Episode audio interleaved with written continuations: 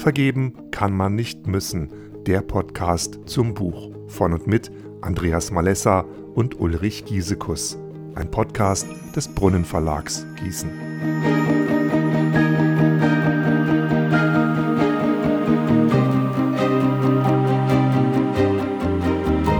Herzlich willkommen, mein Name ist Stefan Loss. Schuld und Vergebung, das sind große Themen, die jedem von uns immer wieder im Alltag begegnen. Im Beruf, in der Schule, zu Hause, im Sportverein oder beim Autofahren.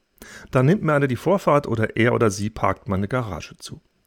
Jeder Mensch war oder ist an irgendetwas schuld. Keiner kann dem entkommen. Ganz ähnlich ist es mit dem Thema Vergeben. Beide Themen ziehen sich auch durch die Bibel wie ein roter Faden Schuld und Vergebung. Vergeben kann man nicht müssen, so heißt ein Buch, das der Journalist Andreas Malessa geschrieben hat, gemeinsam mit dem Psychologen Ulrich Giesekus. Und weil das Thema so spannend ist, haben wir uns entschieden, einen Podcast dazu zu machen. Fünf Folgen sind geplant, die Themen Vergebung, wie funktioniert das, vom Vergeben müssen, Vergebung auch für Kriegsverbrecher, Vergebung in Zeiten von Corona unsere Abschlussrunde. Starten wollen wir heute mit einem Einstieg ins Thema Schuld. Wie passiert das eigentlich? Andreas, in dem Buch schilderst du sehr persönliche Dinge, die dich wütend machen. Sag mal ein aktuelles Beispiel. Was bringt dich in Rage? Äh, das ist nicht mehr ganz aktuell, aber ich habe es lebhaft vor Augen. Also, ich parke auf dem Standstreifen in einer äh, eigentlich grundsätzlich parkplatzlosen schwäbischen Großstadt, neben dem ein Fahrradweg verläuft. Die leicht eingeschlagene Lenkung meines Wagens platziert platzieren ein Vorderrad, ich finde Zentimeter wenig auf diesem Radweg.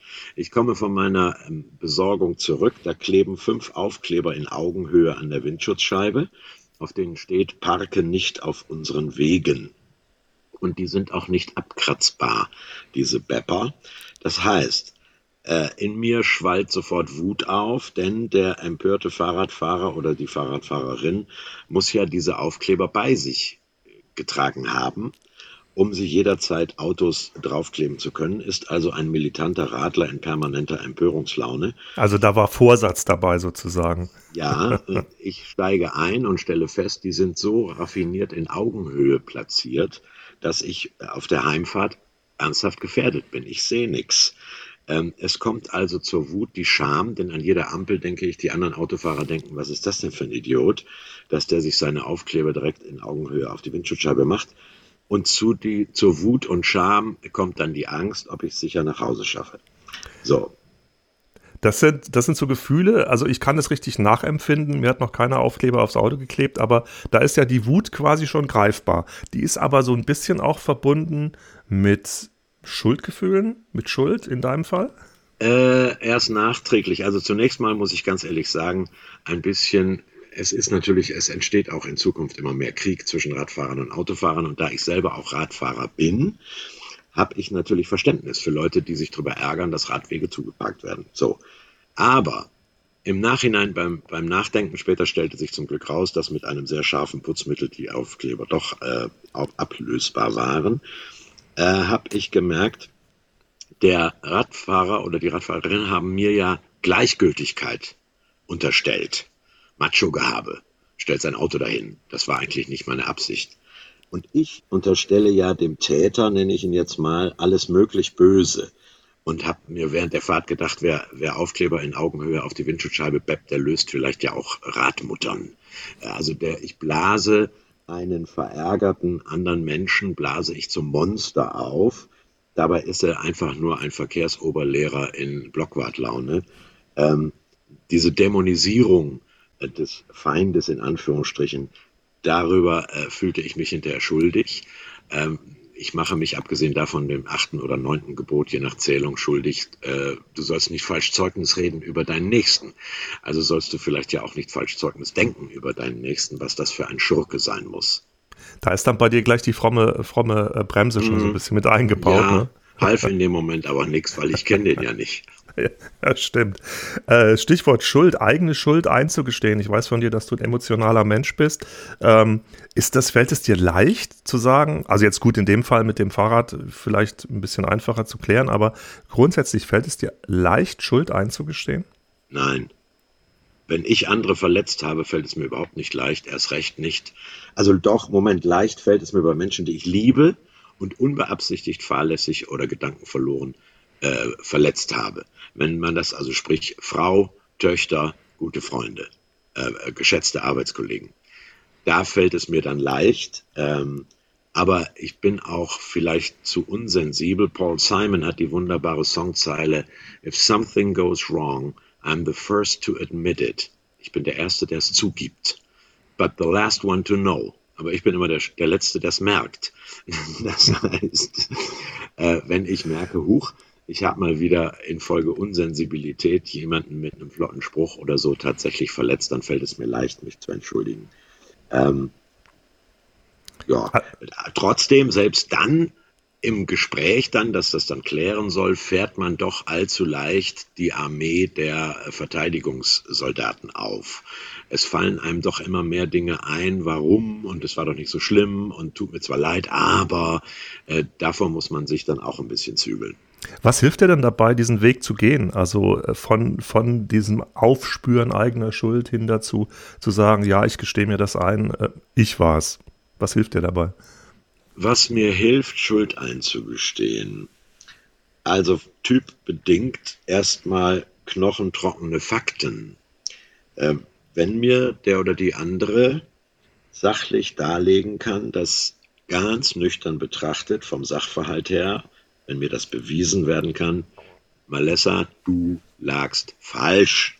Ende der Durchsage, Punkt. So, es war definitiv mein Fehler. Äh, dann äh, hilft es mir, Schuld einzugestehen. Ähm, seltener, wenn ich bestürzt die Folgen feststellen muss. Ich bin ja nun äh, zum Glück und Gott sei Dank im Wortsinn bewahrt geblieben von irgendwelchen irreparablen Folgen eigenen Fehlverhaltens, kenne aber aus dem weiteren Bekanntenkreis äh, ganz furchtbare äh, Katastrophen, also Scheidung nach Seitensprung, ein unverziehener Ehebruch. Oder ich kenne aus dem weiteren Bekanntenkreis äh, Firmeninsolvenz infolge haarsträubender Managementfehler. Oder ich kenne sogar den Fall, dass jemand äh, schwerst behindert oder gar getötet hat Menschen durch einen Fahrfehler äh, im Verkehr. Also irreparable, nicht wieder gut zu machende Schuld. Davor bin ich persönlich äh, bewahrt geblieben. Und ich, diese Menschen, von denen ich jetzt hier äh, anonym natürlich erzähle, haben ihre Schuld ganz furchtbar erlitten und deren Problem war nicht, verzeiht mir das irgendjemand? Antwort, das war sogar der Fall, sondern kann ich mir das jemals verzeihen? Ulrich, du bist Psychologe und hast aus fachlicher Sicht mit den Themen Schuld und Vergebung zu tun, obwohl ich beim Lesen des Buches Vergeben kann man nicht müssen schon ein bisschen überrascht war, weil ich habe gelernt, das Thema Schuld hat lange in der Psychologie überhaupt keine Rolle gespielt. Warum war das so? Naja, es hat schon eine Rolle gespielt, aber eben nur eine negative. Hallo, Stefan, grüß dich. Ähm, diese Rolle, die Schuld gespielt hat, hat sich, glaube ich, in erster Linie so dem Umgang mit dieser verklemmten, verdrängten Sexualität, die im 20. Jahrhundert die Psychotherapie sehr stark beschäftigt hat. Also so angefangen mit Freud, aber weit darüber hinaus, so dass Schuld eigentlich immer nur wahrgenommen wurde als ein Symptom von neurotischen Störungen dass Schuld wahrgenommen wird als ein reales Problem, das ist in der Tat relativ neu, ja. Wie wurde denn das Thema Schuld in der Psychologie neu entdeckt? Gab es da irgendwie so einen Anlass dafür? Gab es zwei, drei verschiedene Anlässe. Ein Anlass war, dass man festgestellt hat, dass ähm, wir in der Psychologie, ich sag mal, mit, mit äh, ähm, Straftätern oder was auch immer, einfach merken, dass das Problem nicht ist, dass die sich schuldig fühlen, sondern dass ein Problem ist, dass Menschen sich nicht schuldig fühlen. Also eine Unfähigkeit ähm, zum Schuldgefühl ist auch eine Unfähigkeit zur Empathie und so weiter. Und es hat sich einfach, ich sag mal, in den letzten zwei Jahrzehnten des vergangenen Jahrhunderts schon deutlich herausgestellt, dass ähm, die Unfähigkeit, Schuldgefühle zu empfinden, auch ähm, in Familien, bei Ehepaaren, bei narzisstisch gestörten Menschen, äh, aber auch bei eben anderen Persönlichkeitsstörungen offensichtlich eine Rolle spielt. Aber so richtig der Boom der Forschung, der wissenschaftlichen Forschung zu Themen wie Vergebung und Schuld war eigentlich so in der Jahrtausendwende. Und da kam die Wende zur sogenannten positiven Psychologie. Das hat jetzt nichts zu tun mit positivem Denken, Trick 17 mit Selbstüberlistung, sondern da gab es ein paar sehr namhafte Psychologen, unter anderem der Präsident der amerikanischen Psychologenvereinigung, Martin Seligmann, die ähm, so ein bisschen auf den Putz gehauen haben und gesagt haben, es kann doch nicht sein, dass wir 80.000 Studien über Depressionen haben und ganze 4.000 über Wohlbefinden. Ähm, dass wir über das Drittel der geschiedenen Menschen so gut wie alles wissen und über die zwei Drittel der glücklich Verheirateten so gut wie nichts. Und haben dann sozusagen die Devise rausgeklopft, äh, dass die Psychologie eben nicht die Wissenschaft vom gestörten Menschen ist, sondern die Wissenschaft vom Menschen und dass wir die positiven Dinge, wie Leben gelingt, wie, wie, wieso werden Menschen nicht krank, obwohl sie grausame Sachen erlebt haben? Warum sind 60 Prozent aller Paare ein Leben lang glücklich miteinander? Ähm, also diese Fragen, wie gelingt Leben, äh, haben sie wieder in den Vordergrund äh, gestellt. Das auch mit ziemlichem Erfolg. Also diese sogenannte positive Psychologie ist eine Forschungsrichtung, die einen eigenständigen äh, Bereich inzwischen abdeckt. Und da kam dann raus, dass zum Beispiel ein ganz wesentlicher Teil gelingenden Lebens äh, die Fähigkeit ist, mit Verletzungen gut umzugehen. Ähm, und wenn man sich jetzt also kranke Leute anguckt, nehmen wir mal also die 15 Prozent der schwierigsten Menschen in dieser Welt, dann ist doch völlig klar, dass ich da mit neurotischen Schuldgefühlen konfrontiert werde.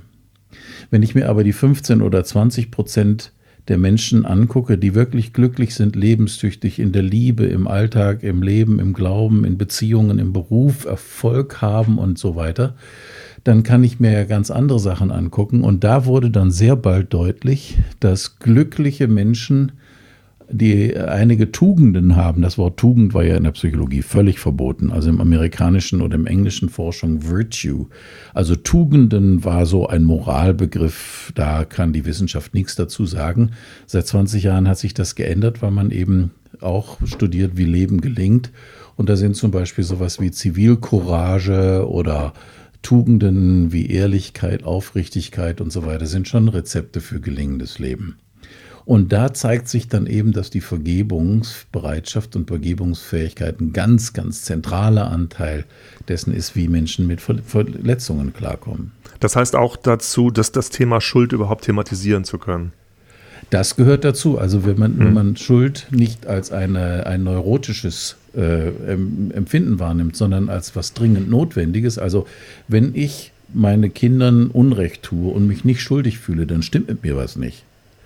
Und äh, wenn ich meinen Ehepartner unfair behandle und äh, die Versprechen, die ich gemacht habe, nicht einhalte und mich dabei nicht schuldig fühle, stimmt mit mir was nicht. Ähm, und deswegen also zuerst mal auch wirklich wahrzunehmen, Schuld ist nicht nur eine eingebildete Moralkategorie, sondern Schuld ist ein ganz reales Geschehen in zwischenmenschlichen Beziehungen. Andreas, wir haben jetzt gehört vom Psychologen, welche Rolle Schuld in der Psychologie spielt spielt.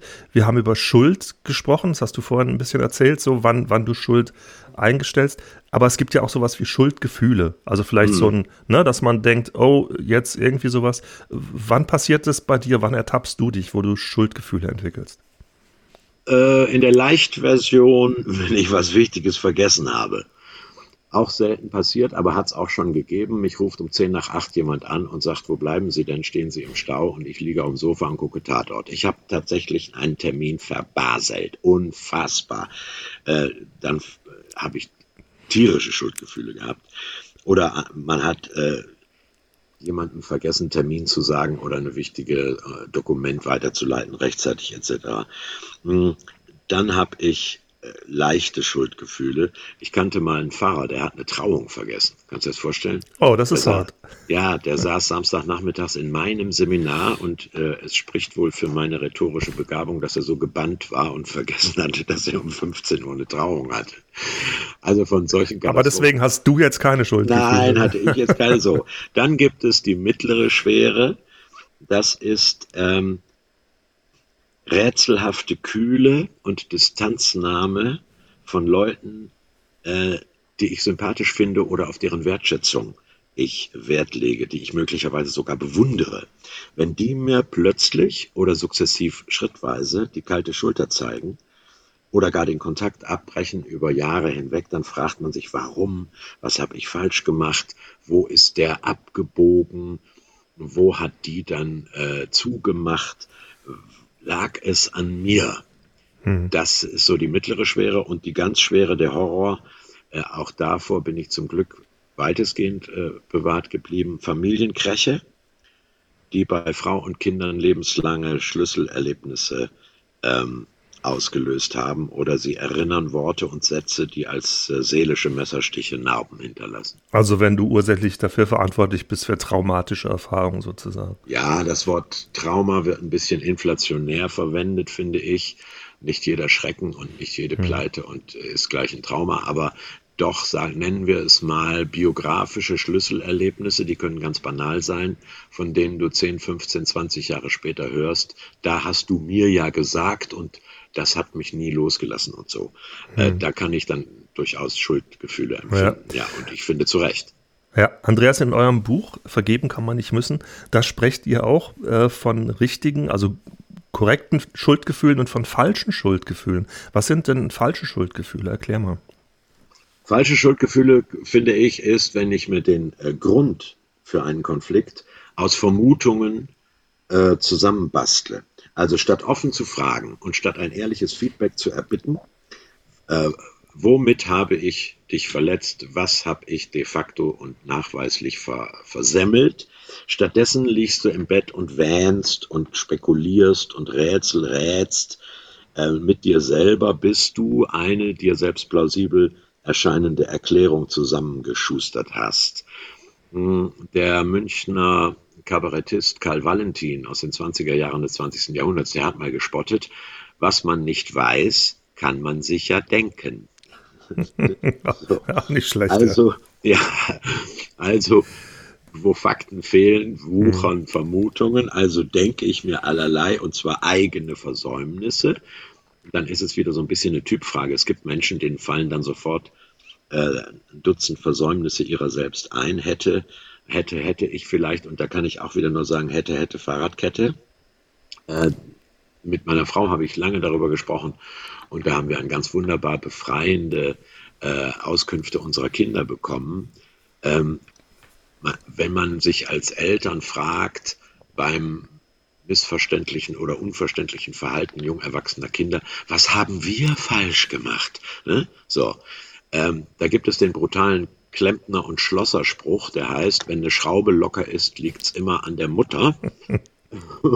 Auch nicht schlecht. Da, da, konnte dann ich meiner Frau, beziehungsweise unsere Kinder meiner Frau sagen, nee Mama, an dir lag's nicht. Hm. So, das wären also falsche Schuldgefühle. Ja. Gibt es denn Leute, die dafür empfänglich sind? Weil ja, ja. Ne? Was, was ist das? Mach mal so eine, du hast gerade gesagt, so eine Typfrage. Was ja, ich will Menschen? ja nicht pauschalieren, äh, mhm. weil es für jedes Klischee äh, gibt es ja immer 128 Ausnahmen. Aber in der Tat, ich nenne das, das soll jetzt bitte auch nicht verletzend sein, aber es gibt so eine rumgedrehte Allmachtsfantasie. Die lautet, wenn ich schon nicht allmächtig bin, will ich, will ich wenigstens an allem schuld sein. Das, das ist, ist manche, bei manchen Menschen dann ja fast krankhaft mit sehr geringem Selbstwertgefühl, die für alles und jedes die Ursache bei sich selber suchen. Und äh, das wären dann falsche Schuldgefühle. Und was dagegen hilft, finde ich, nachfragen. Schlichtweg den Mut besitzen, nachzufragen und das tatsächliche oder vermeintliche Opfer um Auskunft bitten. Liegt's an mir? Mhm. Hab ich dir dies oder jenes oder was könnte ich an meinem Verhalten ändern, damit du glücklicher wirst oder wie auch immer. Also in dem Eltern, Fall mal, ausnahmsweise mal nicht Karl Valentin ernst nehmen. Nein, sondern äh, eben sich nicht was denken, sondern Wissen erwerben. Und zwar hm. aus erster Hand, bitte. Also klären, sozusagen. Ja. Also Schuld ist mittlerweile auch ein Begriff, mit dem Psychologen umgehen. Und es gibt sowohl gute als auch falsche Schuldgefühle. Danke, Andreas. Danke, Ulrich. Vergeben kann man nicht müssen, so heißt das Buch meiner beiden Gäste und so heißt auch dieser Podcast. In der nächsten Folge sprechen wir über das große V, in dem Fall nicht das Zeichen für Victory, sondern für Vergebung. Bis dann, wir hören uns, ihr Stefan Loss. Vergeben kann man nicht müssen. Das war der Podcast zum Buch von und mit Andreas Malessa und Ulrich Giesekus, eine Produktion des Brunnen Verlags in Gießen. Mehr Infos zu unserem Programm finden Sie im Internet brunnen-verlag.de.